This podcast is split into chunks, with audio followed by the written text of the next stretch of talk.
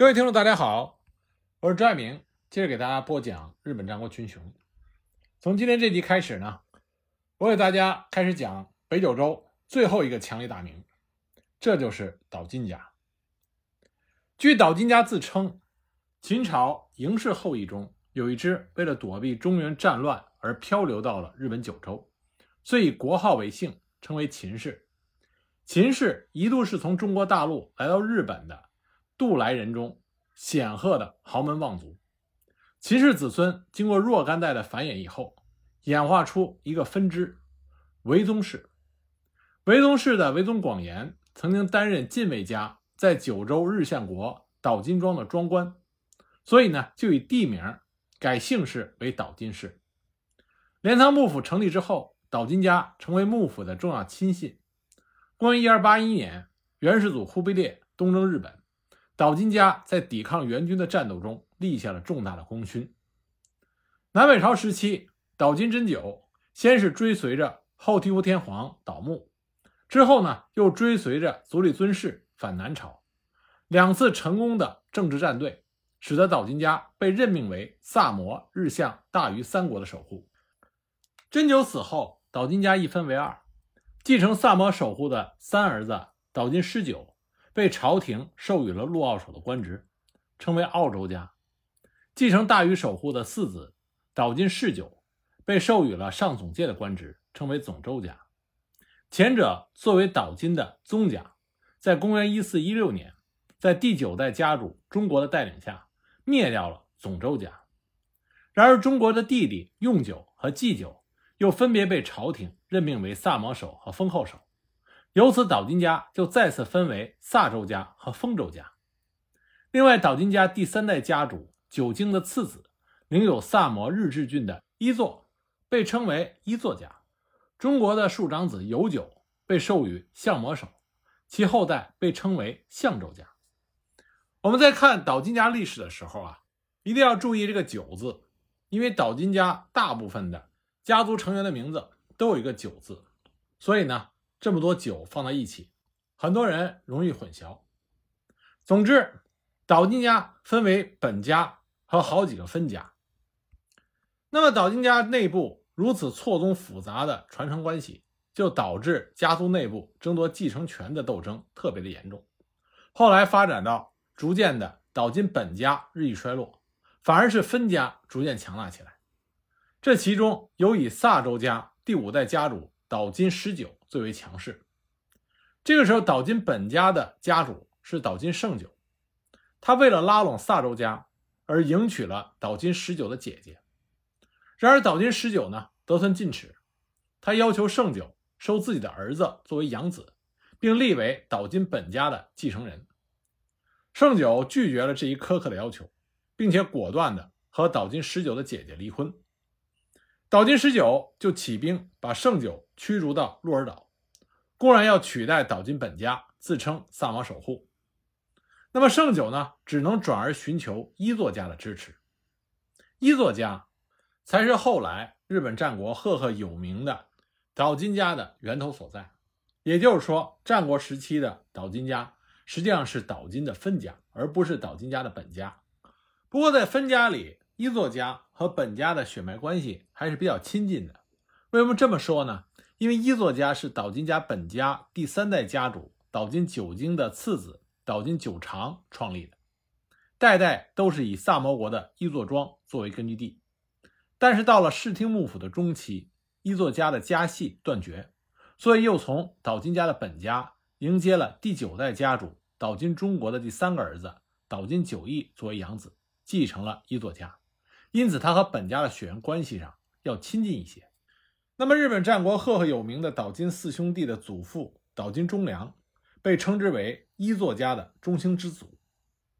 他三岁的时候，父亲岛津善久被人杀害，没多久，他的爷爷岛津久义也在和其他岛津家分家的战争中战死了。岛津忠良的父亲和祖父接连去世，这就使得一作家陷入了存亡的危机。这个时候，岛津忠良的母亲站了出来，他为孩子找一个还算强大的靠山。岛津忠良的母亲和袁义经的母亲一样，名叫长盘。在丈夫和公公都相继死于非命之后，她负担起了维持一作家存续的重担。然而，她毕竟只是一介女流之辈，在当时的背景下，家臣不服，外敌入侵，这是常有的事儿。许多岛津氏的分家也对一作家的地盘虎视眈眈。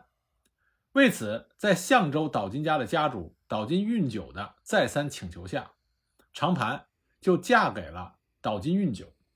不过，他提出了一个条件，就是要让自己的儿子岛津忠良成为相州家的继承人，把这个作为条件。那么正好呢，相州家的家主岛津运久他也没有子嗣，所以就以岛津忠良作为自己的养子，成为了岛津忠良母子的坚强后盾。岛津忠良二十一岁的时候，他顺利继承了亲生父亲与养父的地位，成为一作家和相州家两家的家主，统领着广大的领地。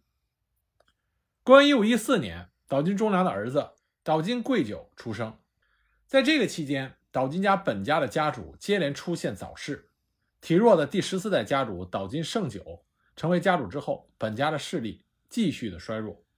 岛津胜久就不得不想倚仗着岛津忠良作为自己的后盾，来抵抗萨州家。公元一五二六年，岛津胜久迎接了十三岁的岛津贵久作为自己的养子。那么次年四月，岛津胜久将岛津氏本家的家主之位就让给了岛津贵久，自己亲身前往一座隐居。岛津胜久出家的同年，三十六岁的岛津忠良也出家入道。不过，他依然在背后支持着自己的儿子岛津贵久。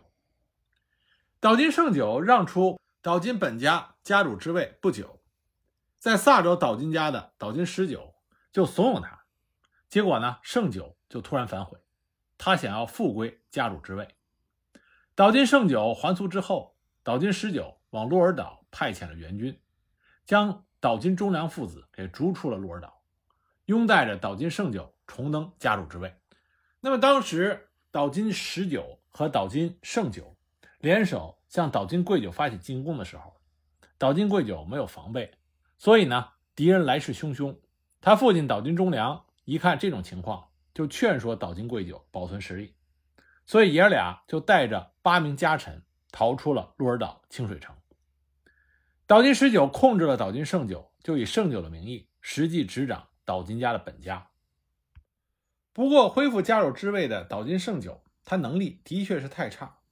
很快，家臣们就和他离心离德，很多人都跑到了萨州家的麾下请求庇护。萨州家的岛津十九呢，心中也对岛津胜久的家主之位虎视眈眈。他帮助胜久恢复家主之位，并不是在于他对岛津家的本家有多么的忠心，而是因为他认为萨州家地位要高于。相州家和一作家，就算要继承家主之位，也是要他们萨州家，而不能是一作家和相州家。公元一五三五年，萨州家出兵鹿儿岛，岛津胜久将国内的大政就让给了岛津十九，随后灰溜溜的逃出了鹿儿岛。萨州家成功的以下克上，取代了本家，成为岛津氏的一门总领。那么岛津本家的很多家臣也没有抵抗。反而纷纷站在了岛津十九的一方，这样萨州分家的岛津十九的实力瞬间大增。为了对抗岛津十九，岛津忠良父子拉拢了岛津胜久作为自己的大义旗帜，来讨伐不臣的岛津十九。在岛津忠良的调略下，岛津本家的许多家臣和萨摩国的国人众都加入到了岛津忠良的麾下。岛津忠良的本意自然也不是要拥戴岛津胜久恢复家主之位，岛津胜久就像一个傀儡木偶一样，在这些分家手中只能作为大义的旗帜而被转来转去。公元一五三三年，岛津忠良父子通过间谍摸清了日治郡南乡城的防备情况，然后将军队扮成猎人混进城内，攻下了这座城池。岛津十九组织反攻。但他的军队调度情况全部被内应传给了岛津贵久，防备严密的贵久根本就没给十九任何夺回城池的机会。当年底，日日城也被迫降服于贵久，这样岛津十九的领地就被慢慢的蚕食。公元一五三九年，岛津忠良父子在古山紫原合战中击败了岛津十九。从这个时候开始，岛津十九与岛津忠良的力量对比就开始出现了转化。虽然二者的战斗一直持续到了公元一五五三年岛津十九病逝为止，但是岛津忠良父子的优势地位却已经无法改变了。公元一五四二年、四三年左右，被岛津忠良父子架空的岛津家本家的家主岛津胜久，逃往了母亲出身的丰贺国大友家，请求庇护，终其一生也再也没有回到萨摩国一步。而岛津贵久在岛津胜久出逃之后，得到了岛津家本家家臣的支持，成功继承了本家。公元一五五零年，岛津贵久在鹿儿岛修筑了内城，并以此为据点。统帅九州岛津一族。那么，岛津贵久在统一了萨摩岛津家之后，下面他的打算就是恢复岛津家祖上同时拥有萨摩、日向和大隅三国的辉煌。这也是岛津贵久一生的梦想。他扩张的第一步就锁定在邻近的大隅国。当时的大隅已经成为一盘散沙。由于岛津本家和分家之间的内耗，大隅的地方势力。纷纷的自立山头，各自为政。实际上，大禹并不是被其他的战国大名给强占去了，而是原本臣服于岛津家的地方的这些国人众们，逐渐的摆脱了岛津家的控制，而成为了独立的势力。那么，要想完成自己一统三国的这个梦想，岛津贵久他第一件要做的事情，就是要积累自己的实力，打好一统三国的物质基础。那岛津控制下的萨摩。位于九州的南方，自古以来就是中国大陆、朝鲜半岛和日本贸易的重要港口。那么，岛津家在室町时代就开始与明朝和琉球从事交易。那么，除了台面之上的正常交易之外，岛津家暗中还支持倭寇在中国和朝鲜半岛进行走私贸易和公然的劫掠，同时呢，还曾经发兵征讨琉球王国，强迫琉球向自己纳贡。这样呢，萨摩的岛津家就把琉球打造成了中日贸易的中转站。另外，岛津家还从葡萄牙的商船引入了火枪、火炮以及洋马，振兴了萨摩国内的产业。岛津贵久还亲笔写信给印度的总督，建立了积极的外交政策。公元一五四九年，他还允许来到日本的传教士圣方济格沙乌略在他的领土内传播基督教。不过，受到信仰佛教的寺院以及国人众的激烈反对，这才禁止了传教活动。岛津贵久是把种子岛贡献的火枪应用在了实战上。根据现存史料的记载，守卫在实战中使用火枪的战国大名，很有可能就是岛津贵久。他在对战入来院士的时候就使用了火枪。那么，有了物质基础的积累。岛津家就开始对大隅国用兵。公元一五五四年，降服于岛津氏的甘富坚胜受到浦生家、齐大院家、入来院家等豪族的攻击。那么，岛津贵久为了救援加之木，率领岛津一族攻打了齐大院氏的岩见城，解除了加之木城被围的危机。浦生家和齐大院家调遣了两千人的援军去救援岩见城。岛津军击败了浦生齐大院联军，斩下了敌将五十人的首级。紧接着呢，在公元一五五五年，攻打了贴佐平佐城，次年又攻打了松坂城。浦生氏在接连失去支城的压力下，放火烧毁了本城浦生龙城，逃到了齐大院氏的领地。至此呢，岛津贵久就成功占据并且支配了西大隅。方便岛津氏日后继续的扩大领土。公元一五六六年，岛津贵久出家，并将家主之位让与了长子岛津义久。公元一五七一年，在岛津氏与大禹的豪族甘富氏交战期间，岛津贵久病逝，享年五十七岁。岛津贵久和他的父亲岛津忠良被并称为岛津氏的中兴之祖，他们为岛津氏后来的崛起。奠定了坚实的基础，但是岛津贵久对于岛津家最大的贡献是生了四个极其优秀的儿子，这就是赫赫有名的岛津四兄弟。如果说日本战国史里哪个兄弟党最强大，那首推就是岛津家。岛津四兄弟：岛津义久、岛津义弘、岛津穗久和岛津家久。他们的祖父岛津忠良是这么评价这四兄弟：说义久拥有出色的政治平衡感觉，义弘犹如魔力之天在世，穗久能够始终察觉利害关系，并做出相应的对策。家久是优秀的战术指挥官，什么意思呢？